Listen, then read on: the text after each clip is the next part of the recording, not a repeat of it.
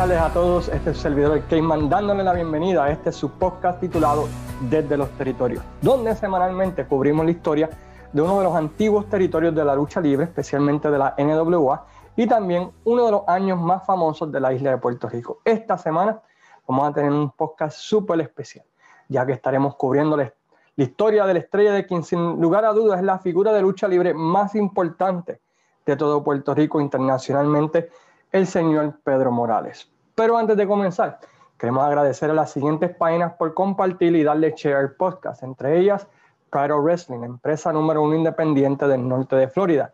Vayan a Facebook, denle like a su página y podrán ver cuándo estarán haciendo su regreso dentro del año 2021. A los amigos de Fiebre Wrestling, Frank Vélez y el resto del crew de allá, presentando la lucha libre de un modo humorístico. La página de Juan González, lo mejor de la lucha libre. Casi siempre, luego del podcast, el compañero Juan González presenta el top 10, top 20, top 30 de la empresa que estamos cubriendo en desde los territorios. También a diario, él presenta reseñas y presenta también lo mejor de cada luchador en la historia de este deporte. Así que si quieren ver la lucha libre de un punto de vista súper positivo, vayan a lo mejor de la lucha, denle like y compartan con Juan González de sus reseñas y de sus top 10, top 20. También nuestra página amiga Fanáticos de la Lucha Libre Oscu, que semanalmente comparten y comentan acerca de lo que escuchan aquí en Desde los Territorios. Y claro está, esto sería imposible sin cada uno de todos ustedes que han sacado de su tiempo para escuchar el podcast, darle like, darle share y así por el estilo. Así que muchas gracias a todos por el apoyo que le han dado tanto a la página como también al podcast. Sí, como mencionamos ahorita, vamos a estar hablando acerca de la carrera de Pedro Morales. Yo le voy a ser sincero, cuando yo era, más cuando era adolescente, les voy a ser sincero, yo no veía a Pedro Morales como la gran cosa. un luchador bueno, me gustaba cómo luchaba en, en Puerto Rico, pero a medida que fui creciendo y estudiando la historia de la lucha libre y viendo y leyendo más acerca de él, el rol que tuvo Pedro Morales es un increíble y que realmente pienso yo que nunca se le ha dado el valor en la isla que merece. Así que vamos a tratar de dar un poquito de respeto a la historia de este gran luchador que lo fue Pedro Morales, el primer Grand Slam Champion de la World Wrestling Federation. Vamos a estar entrando de lleno, ¿verdad? ¿Por qué podemos decir que fue el primer Grand Slam Champion en vez del primer Triple Crown como usualmente pensamos? Como saben, Pedro Morales nació en Culebra, Puerto Rico y vivió allí hasta que se mudó con su tía a la ciudad de Brooklyn, Nueva York, donde a la edad de los 13 y 14 años comenzó a entrenar lucha ¿verdad? en la escuela. Mientras también jugaba béisbol, inclusive se comenta que era también tan buen pelotero que fue escogido para jugar pelota invernal en Puerto Rico con los Leones de Ponce. Pero Morales rechazó esto para convertirse en lo que era su pasión, luchador profesional. Su entrenador fue nada más y nada menos que Barba Roja, quien también ayudó a otras leyendas de Puerto Rico a entrar al negocio de la lucha libre, entrenando en el gimnasio de Barba Roja. Hizo su debut en 1959 luchando para empresas independientes del área de Nueva York luchando frente a Howard Lavin, quien también era conocido en el mundo luchístico como Buddy Gilbert.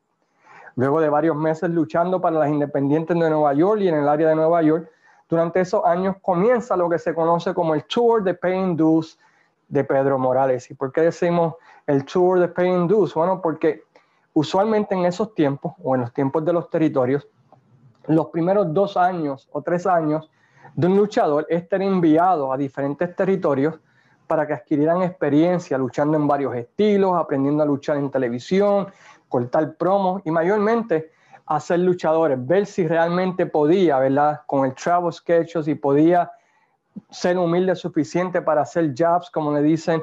Así que por los próximos tres años, Pedro Morales estaba paying his dues, por decirlo así, en el business de la lucha libre.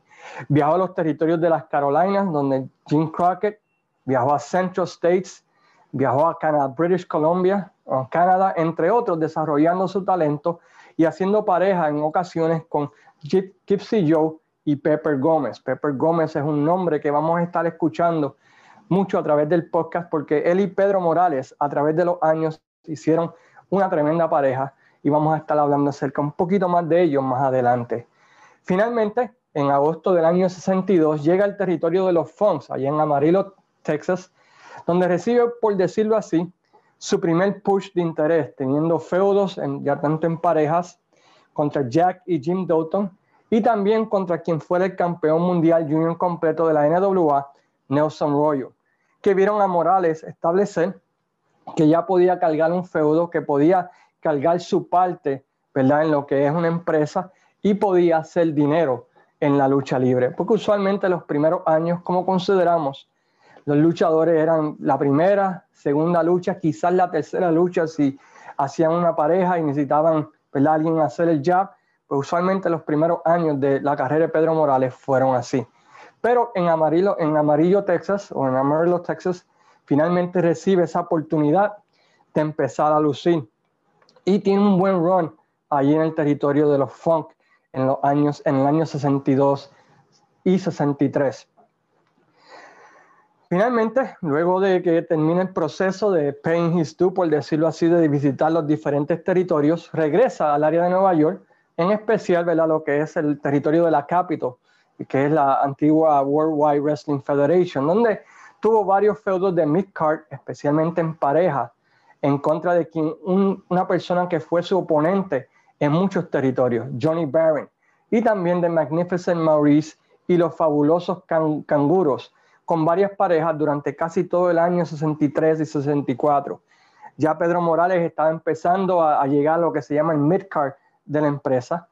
Y en el 64 tuvo su feudo más prominente en ese tiempo, en el área de la World Wide Wrestling Federation, cuando junto a Miguel Pérez, el otro boricua, tuvieron un feudo en contra de Luke y Jerry Graham, incluyendo llegando a ser el evento estelar en varios beat shows, lo cual era impresionante en ese tiempo, ya que apenas um, Pedro Morales llevaba cuatro años de carrera y ya era estelarista en el año 64 haciendo pareja junto con Miguel Pérez. Durante ese tiempo, y a través de todos los años, ¿verdad? Hasta el 1990, podemos decir, eh, muchas compañías corrían dos o tres shows separados por noche. Estaba el A-Show, el B-Show y el C-Show. El A-Show casi siempre, o el, show A, era donde estaba el campeón mundial, el, feudo más importante. Y el otro era el B-Show, ¿verdad? Que era el, el feudo, el semi-main event de los feudos que estaban ocurriendo en el territorio. Y en el sitio, pues era un pueblo pequeño, ¿verdad? Y le enviaban luchadores para que de esa manera, ¿verdad? La gente pudiera ver eh, lucha libre durante ese tiempo. durante el año 64, Pedro Morales y Miguel Pérez, ¿verdad? Pues tienen un excelente feudo en contra de Luke y Jerry Graham, que es como una continuación del feudo de Pérez, ¿no? Con Antonino Roca contra los hermanos Graham.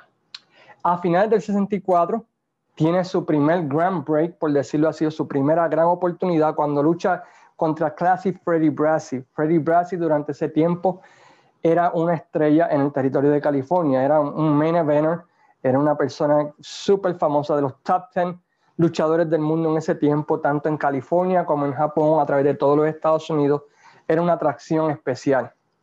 Incluso llegó a ser el campeón mundial de la empresa WWA, que es una empresa creada en California para competir con la NWA y que era reconocida a través del mundo como un título mundial, un título legítimo.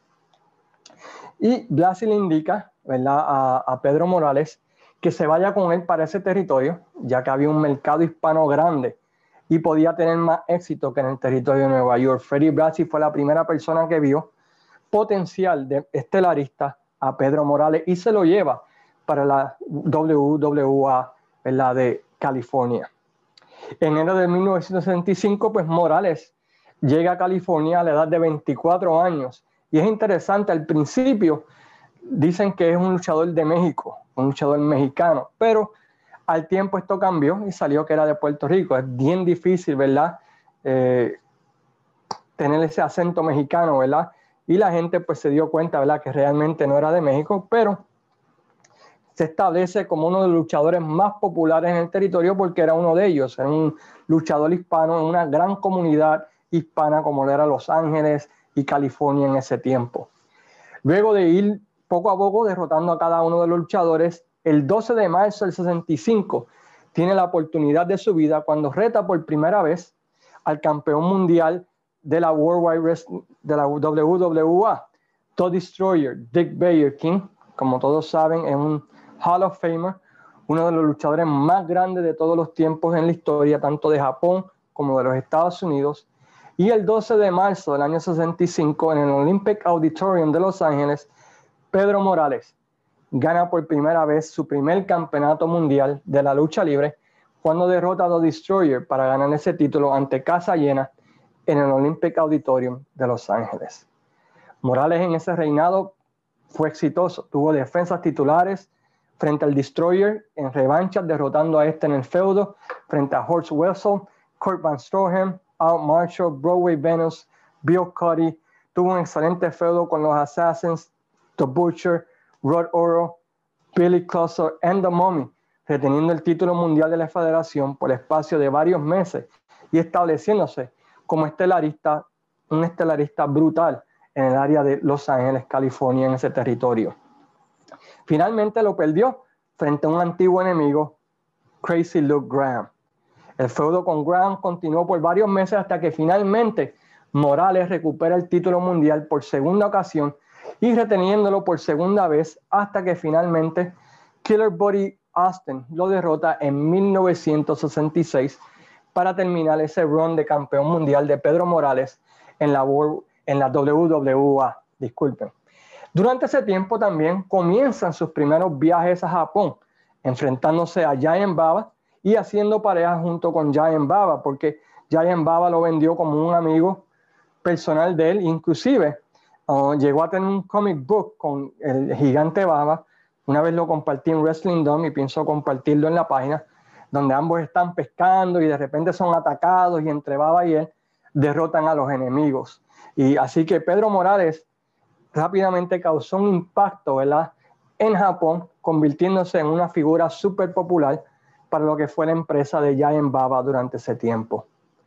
Luego de perder el título mundial, Pedro Morales continúa con la WWA haciendo pareja junto a otro boricua, Víctor Rivera, ganando los títulos en pareja mundiales de esa federación. Pero su mayor éxito en parejas fue en el año 67 y 68 cuando comenzó a hacer pareja con Pepper Gómez, con quien había empezado su carrera haciendo pareja, y ellos ganan los campeonatos mundiales de la AWA, versión de San Francisco. Uh, la AWA tenía su propio branch en, en, San Francisco y tenía su campeón mundial y su campeón mundial en parejas. Y Pedro Morales junto a Pepper Gómez ganan esos títulos mundiales de, de pareja versión de San Francisco, de quienes eran consideradas en ese tiempo la mejor pareja del mundo, Ray Stevens y Pat Patterson. Y se establecen como una de las mejores parejas, uno de los mejores parejas estelaristas del área de Los Ángeles, de California, de San Francisco, de toda esa área oeste en el mundo de la lucha libre, reteniendo los títulos frente a todas las parejas que llegaban a ese territorio o que venían de Japón. Y vamos a explicar, ¿verdad? Más adelante qué es lo que sucede con muchos de los luchadores americanos y uh, luchadores japoneses cuando vienen a Estados Unidos o cuando van a Japón. Luego de perder los títulos en pareja, Pedro Morales se va al territorio de Hawái, donde rápidamente se establece como el babyface o técnico número uno del territorio. Un punto interesante del territorio de Hawái es que además de tener un roster local, un club local, los luchadores uh, de Japón, cuando iban a luchar en América, hacían parada allí y estaban una semana y luchaban para la empresa. Y cuando regresaban otra vez a Japón, usualmente paraban ahí y estaban otra semana antes de regresar al país de Japón a luchar. De igual manera, los luchadores americanos, antes de ir a Japón, paraban allí por un par de días, luchaban en varias carteleras, dinero fácil, ya iban para Japón. Y cuando regresaban, así hacían lo mismo. Así que la empresa de Big Time Wrestling, que era como se llamaba el territorio de Hawái en ese tiempo, eh, las carteleras y el roster que había en Hawái era sólido. Eran un, main eventers, Hall of Famers, estelaristas de todos los territorios, ¿verdad? De Japón, de, de Estados Unidos, que paraban allí. Pero a pesar de eso, por los próximos dos años, Pedro Morales es la figura principal del territorio, estableciéndose como el main eventer del territorio y ganándose la admiración de la fanaticada. Él gana el título principal de la compañía, el Campeonato de Norteamérica, y defiende a este frente a lo mejor de lo mejor que venía y pasaba por el territorio, ya sea japonés o ya sea americano. En los últimos días estuvimos reseñando ¿verdad? lo que fue su feudo local más importante, que fue nada más y nada menos contra un oponente que ya conocía, Johnny Barrett, donde la fanaticada este, le regala un reloj y se lo da a un compañero de camerino para que guarde el reloj en el camerino, pero antes de que llegue al camerino, pues esté atacado y los rudos le roban el, reloj. La semana que viene, ¿verdad? Pues la, empresa le pide a los rudos que le entreguen el teléfono, si no van a ser suspendidos. Le entregan, ¿verdad? Un regalo donde le dice, este, lo insultan y de repente Jory Barnes saca el reloj y lo destruye, ¿verdad? En televisión y eso lleva a una lucha en camillas entre ambos, donde finalmente Pedro Morales derrota a Johnny Bernal y gana el, el feudo y el título, por decirlo así, nuevamente. También defendió el título frente a Jim Kiniski, defendió el título frente a Baba, defendió el título frente a todo lo mejor que había eh, en Hawái durante ese tiempo. Y Hawái, ¿verdad? durante el tiempo que estuvo Morales en el tope, tuvo dos de sus mejores años financieros en la historia de la promoción Big Time Wrestling. Fue durante ese tiempo que otro break en la carrera de Pedro Morales ocurre cuando Gorilla Monsoon, quien iba a luchar a, Japón, hace una parada en Hawái para luchar, ve a Morales en Hawái y ve que el tipo está super over con la fanaticada local de una manera increíble. Monsoon dice o piensa, ¿verdad? O ha comentado a través de la historia cuando estaba vivo, claro está, de que si estaba tan over con la fanaticada hawaiana, imagínate lo over que estaría con la comunidad, o lo popular que sería con la comunidad boricua en Nueva York. Y llama a Vince Padre y le indica que encontró a alguien, ¿verdad?, que podría llegar a ser un main eventer en el territorio de Nueva York. Durante ese tiempo es interesante, ya que Bruno Sammartino le había indicado a Vince Padre que ya quería un break, ya había sido campeón por casi ocho años y su cuerpo necesitaba un descanso. Así que básicamente, ¿verdad?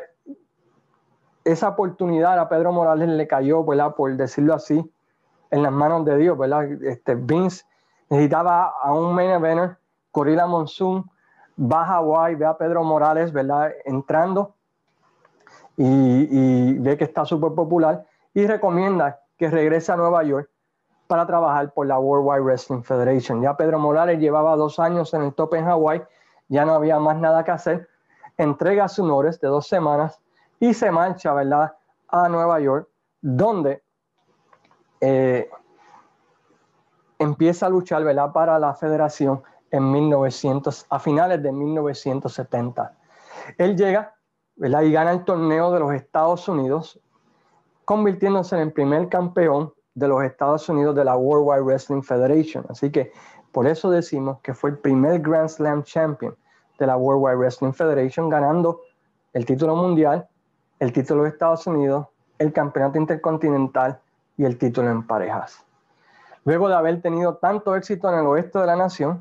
Pues Pedro Morales a los 28 años llega, ¿verdad? Como ganando el campeonato de los Estados Unidos, derrotando a una persona que nuevamente le da la oportunidad de brillar Freddy Brassi en esa final del torneo. Así que Freddy Brassi fue una persona súper importante en la carrera de Pedro Morales. Le dio su primer break como estelarista. A su regreso a Nueva York lo pone over para darle credibilidad a la fanaticada de Nueva York, porque si Morales le gana a Freddy Brassi, pues significa que es gran cosa, ¿no? Porque Freddy Brassi era una estrella total, era un Ric Flair de ese tiempo, por decirlo así. Durante Pedro Morales retiene el título en dos ocasiones y en la misma cartelera, donde Iván Koloff hace lo imposible y derrota a Bruno Sammartino, ganando el título mundial de la WWF, Pedro Morales ya está en el semi-main event o es semi-estelarista en esa cartelera. Algo interesante de esa lucha de Iván Koloff y Bruno Sammartino es la manera en que Bruno Sammartino pierde. Eh, más limpio a mí, Bruno Sammartino le hace el jab a Iván Color de una manera tan increíble que realmente se tiene que apreciar.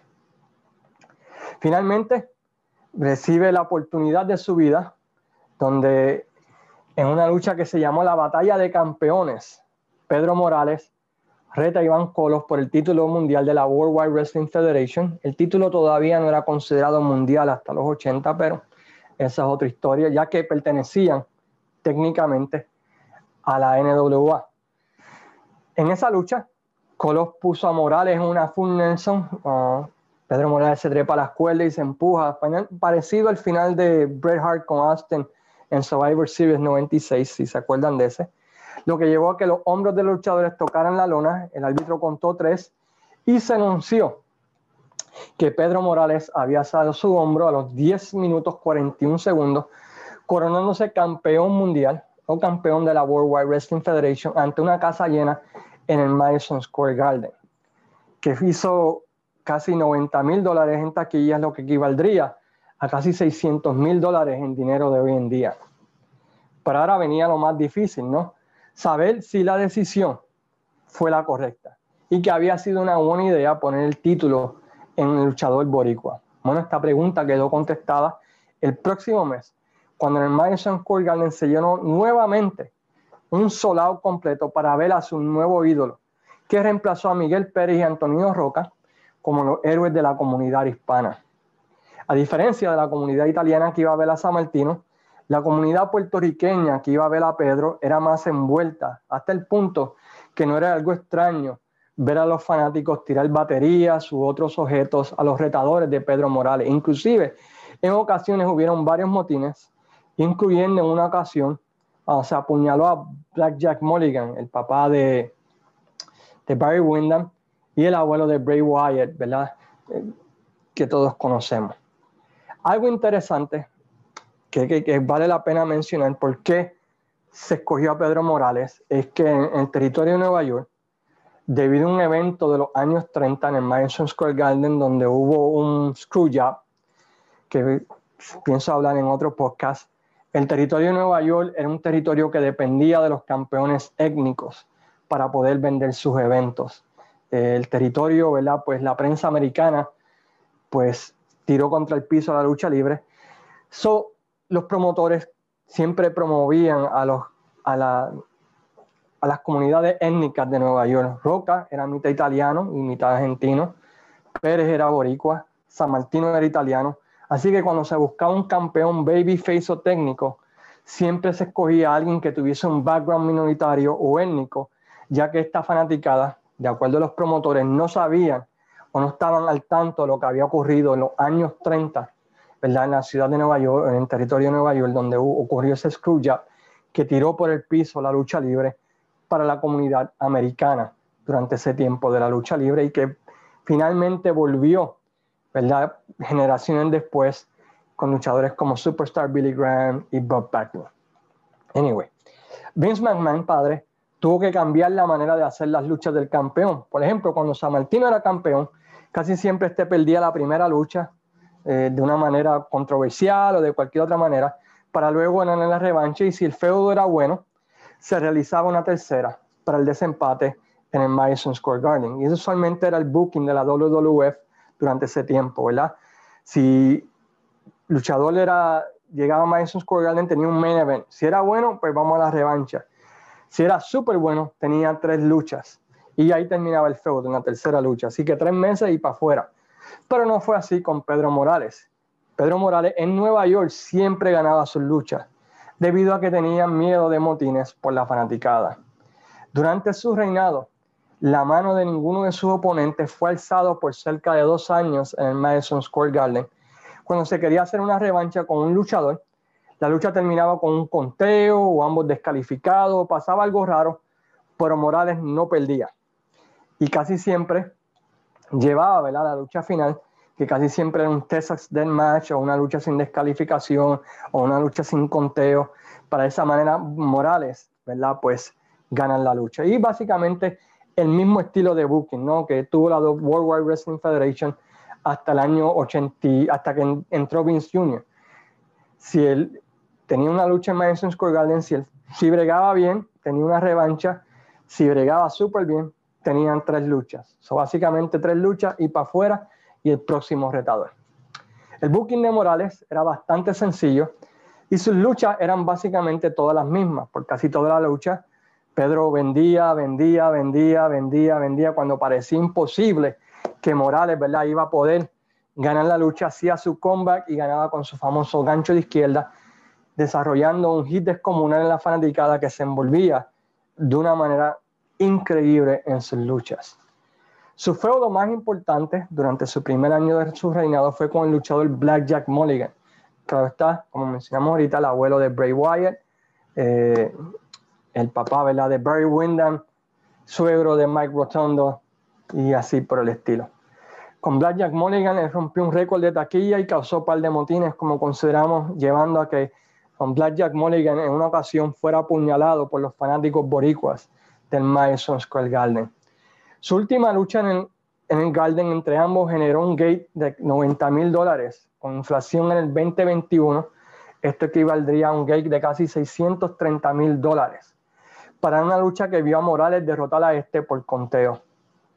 Este récord del Madison Square Garden de taquillas no duró mucho, ya que semanas después, Pedro Morales, haciendo pareja con Gorilla Monsoon, en contra de Luke Graham y Tyson Tyler, por los títulos en pareja de la federación, vio a Madison Square Garden por primera vez romper los 100 mil dólares en taquillas o 680 mil dólares en dinero del 2020, debido a la popularidad de Morales en Nueva York, donde él era el dueño indiscutible vendiendo mensualmente en el Garden.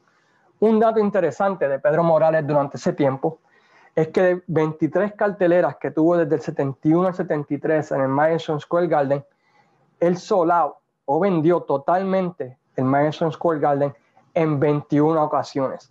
El segundo porcentaje de sold o lleno total en el Madison Square Garden más alto detrás del primer reinado de San Martino. Así que pueden ver la magnitud de popularidad que tuvo Pedro Morales en Nueva York, donde rompió récord de taquilla de Bruno Sammartino durante su reinado del 71 al 73. En parte, pues los precios de taquillas eran un poquito más altos, claro está. Eh, Madison Square Garden tuvo una pequeña expansión luego del reinado de Bruno Sammartino, pero fuera de eso, Morales fue un exitazo en la ciudad de Nueva York. Lamentablemente, por alguna razón u otra, Morales no estaba vendiendo en las otras ciudades del circuito en comparación con Bruno Sammartino. Sammartino en toda el área este, lo que era Massachusetts, lo que era New Hampshire, lo que era Pittsburgh, lo que era Filadelfia, lo que era Boston, todas esas ciudades, Sammartino vendía. Pero eh, Pedro Morales no fue así, fuera de, de Nueva York, Nueva Jersey, Pedro Morales tenía un gran problema en poder vender más allá ¿verdad? de esas dos ciudades. En agosto 31 del 71, Morales tuvo su casa más baja en Nueva York cuando tuvo una lucha en contra de Stan Stasiak, que fue declarada no contest. En la lucha vio a Morales sangrar por primera vez como campeón. En esa noche pues hubo una nevada y la gran mayoría de las personas parece que decidieron quedar en su casa y fue su asistencia más baja en Nueva York. Pero esta lucha llevó una revancha, un Texas Deathmatch, donde rompieron nuevamente, donde se rompió el récord de Madison Square Garden con un gate de 105 mil dólares, 456 dólares o 700 mil dólares en dinero del 2021 en una lucha que Morales derrotó a Stacia para retener el título mundial.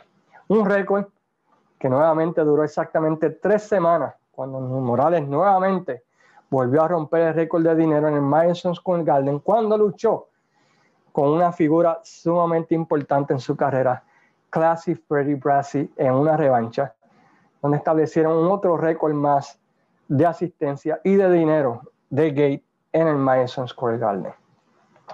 Luego de haber derrotado a cuanto luchador se le presentara de frente, Vince McMahon padre empezó a correr un ángulo entre las dos figuras más importantes de la WWF, este caso Bruno Sammartino y Pedro Morales, que llevaría a una lucha entre ambos.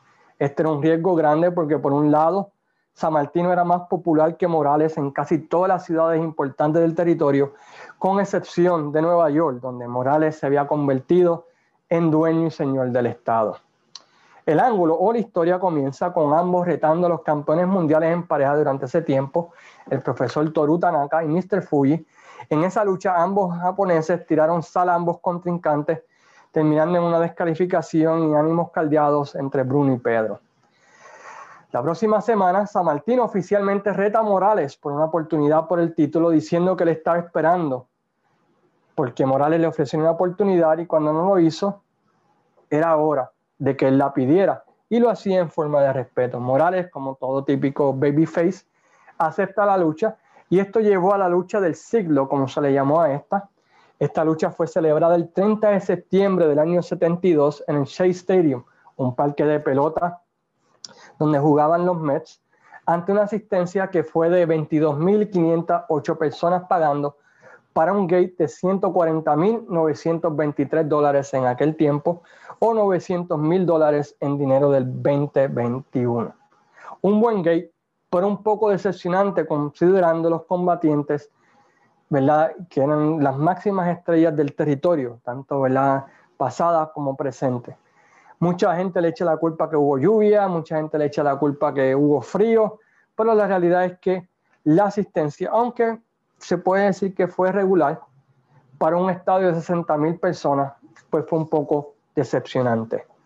En una lucha que para sorpresa de muchos, vio a San Martino recibir muchos abucheos de parte de la fanaticada, algo nunca visto en ese tiempo. Y una de las razones es que le sucedió a San Martino lo que sucedió a Cena, lo que le sucedió a Rock, donde la fanaticada pensó que este los había abandonado, donde la fanaticada ¿verdad? pensó pues que San Martino se había olvidado de la lucha libre y le había dado la espalda. Y también al hecho de que Pedro Morales en esa área de Nueva York pues era súper popular. Ambos lucharon a un empate 75 a un empate debido al curfew que había en la ciudad durante ese tiempo.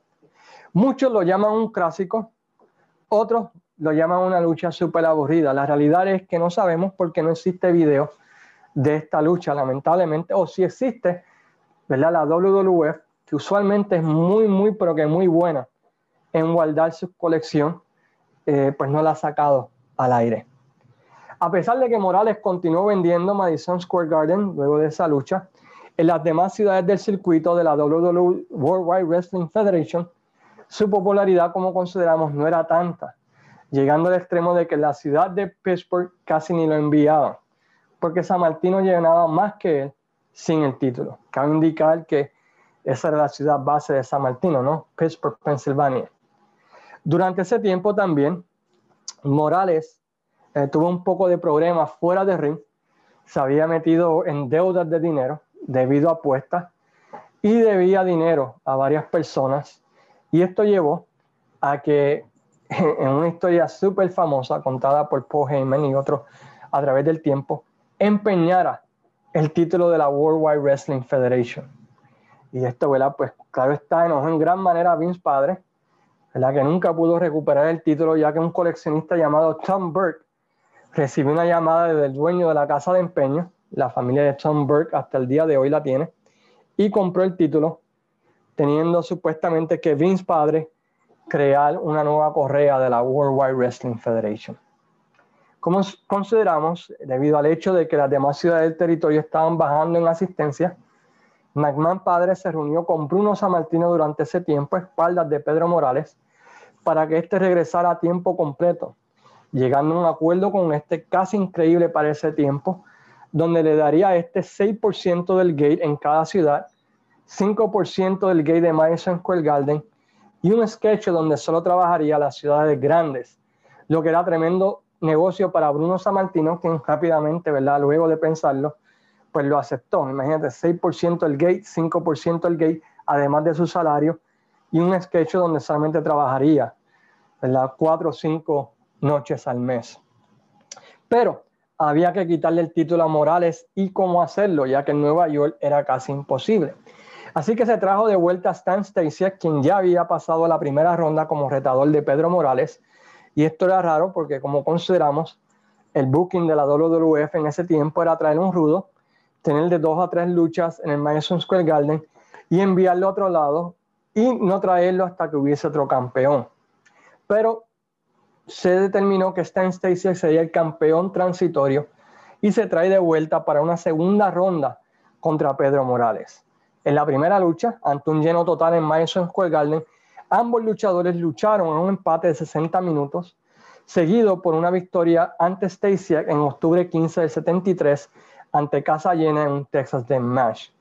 Esto fue seguido por la peor casa de Morales en el Madison Square Garden cuando ante 16.148 personas defendió el título frente a Larry Henning, el papá de Kurt Henning. Finalmente, se anunció una cartelera para el Madison Square Garden con un triple evento estelar que vería Pedro Morales versus Larry Henning en una lucha a muerte, San Martino versus Stasiak y Víctor Rivera versus Johnny Talos. Johnny Tolos, perdón. Pero antes de esa cartelera, Morales tenía otra defensa ante Stasiak en la ciudad de Filadelfia, donde en una forma similar a como había ganado el título, Stasiak planchó a Morales para ganar el título mundial. Lo curioso es que el anunciador no lo anunció como que hubo un cambio de título, sino que lo anunció dando la impresión de que Morales ganó cuando dijo que dar una mano para denle una mano para tremendo campeón Pedro Morales. Lo que para los fanáticos significó que Morales había ganado.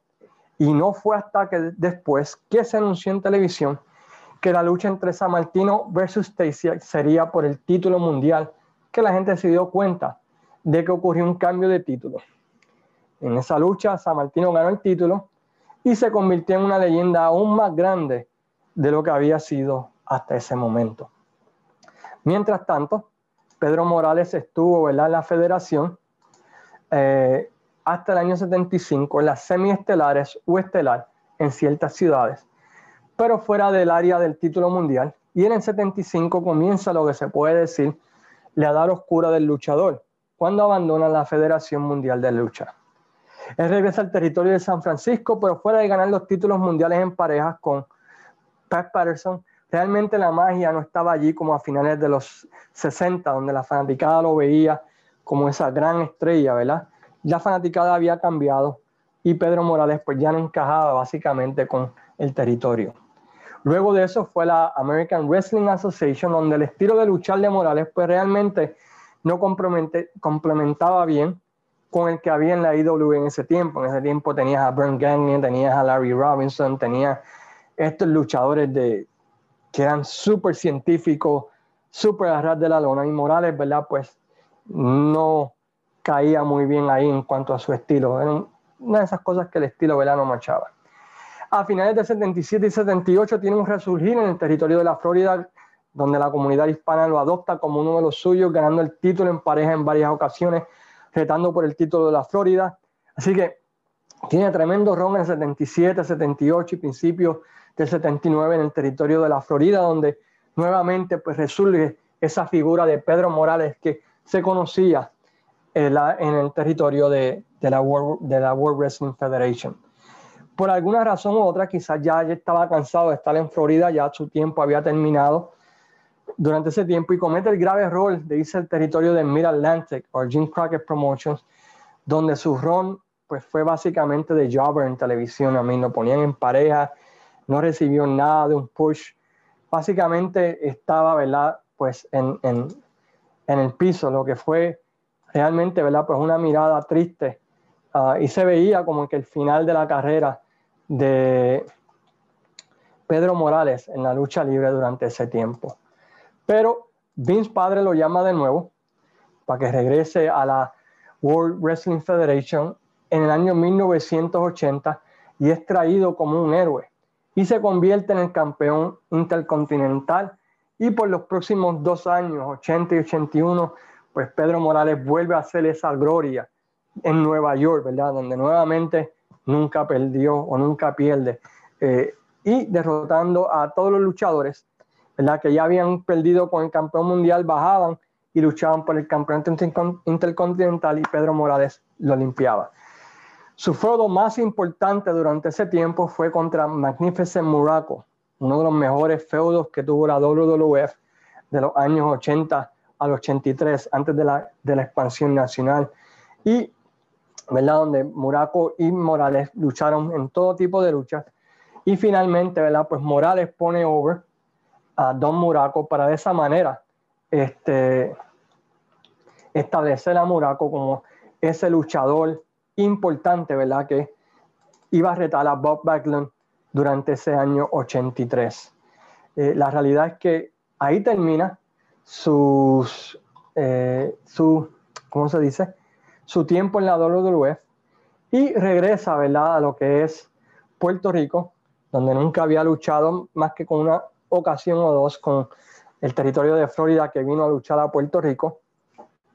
Y, ¿verdad? Pues conocimos, ¿verdad? A Pedro Morales aquí en Puerto Rico, donde fue campeón mundial en parejas con Carlos Colón, también fue campeón de Norteamérica, tuvo grandes feudos con Bob Suitan, con Sweet Daddy Chiqui, tuvo oportunidades por el campeonato mundial de la NWA frente a Ric Flair, luchó una ocasión contra Harley Race y, ¿verdad? Por decirlo así, pudo terminar su carrera visto como una leyenda en su propia patria, ¿verdad? En Puerto Rico y donde, ¿verdad? Pues se estableció como uno de los luchadores más queridos de la World Wrestling Council de los años finales del 82 al año 84. En el año 85, pues regresa nuevamente a la WWF, donde, ¿verdad? Pues por decirlo así, para su retiro, su run de retiro, y compite allí, ¿verdad? Por dos años, inclusive haciendo parejas, ¿verdad? Con Tito Santana en ocasiones, pero básicamente estaba ahí para establecer a otras estrellas, ¿verdad? De la lucha libre que estaban entrando a la World Wrestling Federation durante ese tiempo. También tiene la oportunidad, luego de su retiro, de hacer este comentarista en la WWF, ¿verdad? Con Miguel Alonso, y hacen la combinación, ¿verdad? De lucha libre que nosotros llegamos a escuchar en World Wrestling Federation Challenge, World Wrestling uh, Federation Superstars y así por el estilo. Luego de eso, pues tuvo su, ese mismo rol en la WCW en los 90 trabajando con Miguel Alonso. El hombre de familia, estuvo casado por 52 años y como recuerdan, pues también tuvo a un hijo que se llama Pedro Morales Jr., que falleció en el año 2014. Como saben, él estuvo batallando con el Parkinson disease por muchos años, terminando ¿verdad? con su muerte a la edad de 78 años, El, el febrero 12 para mi opinión, con todo respeto, ¿verdad? él es la figura hispana más importante en la historia de la lucha libre, eh, especialmente de la World Wrestling Federation. Eh, durante su reinado, nadie vendió el Madison Square Garden tantas veces como lo hizo él.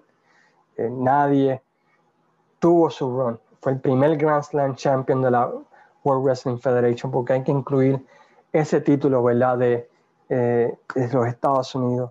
Ganó el campeonato de la World, World WWE dos veces, uno de los títulos más importantes de los años 60, y tuvo una increíble pareja con Pepper Gómez que fue legendaria en los años 60. Así que si tú miras la carrera de Pedro Morales, es una carrera súper increíble. Fue dominante en el área de Nueva York, fue dominante en el, estado de California, fue dominante en el estado de California, tuvo increíbles runs en Florida y en Puerto Rico. Así que tipo fue una estrella en muchos territorios. Está en tres de los cuatro Hall of Famers de la lucha libre. entró en el Hall of Fame de la WWF en el año 1995.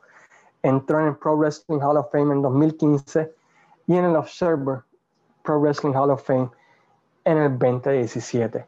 De seguro todos ustedes tienen increíbles memorias de Pedro Morales, pero si tienen la oportunidad, vayan a YouTube y vayan a ver la carrera de este gran hombre que fue Pedro Morales. Espero que les haya gustado esta simple mirada. Se puede hablar de muchas, muchas otras cosas más de Pedro Morales, pero este, esto es verdad, pues una simple mirada a lo que fue la parte más importante. Otro detalle, un dato interesante.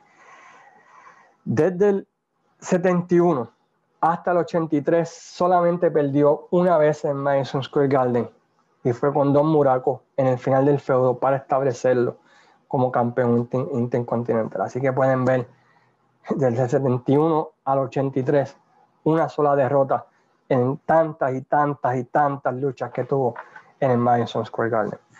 Bueno, pues aquí nuestra mirada lo que es la carrera de Pedro Morales. Como saben, se van a celebrar los 50 años del haber ganado ese título mundial de la World Wrestling Federation de Iván Colo, pero ya él había ganado ya dos veces el campeonato mundial de la World Wrestling Alliance, mucho antes de la World Wrestling Federation. Espero que les haya gustado, quiero escuchar sus comments, si les gustó denle share, denle like, visiten nuestra página desde los territorios, por favor denle like, nos gustaría saber cuánto les gusta lo que estamos haciendo en esa página. La semana que viene vamos a estar hablando acerca de la historia de la lucha libre en la República Dominicana, una increíble historia. Vamos a hablar de Relámpago Hernández, de Jack Veneno, del Bronco. Vamos a estar hablando de los comentaristas locos que tenían. Vamos a estar hablando de Maravilla, de Puño de Hierro, de todas esas leyendas de la República Dominicana que hemos escuchado, pero que quizás no sabemos y vamos a tener nada más y nada menos que a Manuel Betance, administrador de la página Wrestling Dome, residente y nacido de la República Dominicana que vio todo esto, que nos va a estar hablando y yo voy a estar aprendiendo junto con ustedes de lo que es la historia de la lucha libre de la República Dominicana. Mientras tanto, nuevamente le damos gracias a todos ustedes por escuchar este podcast y los dejamos hasta la semana que viene. Y recuerden, visiten desde los territorios y visiten Wrestling Dome.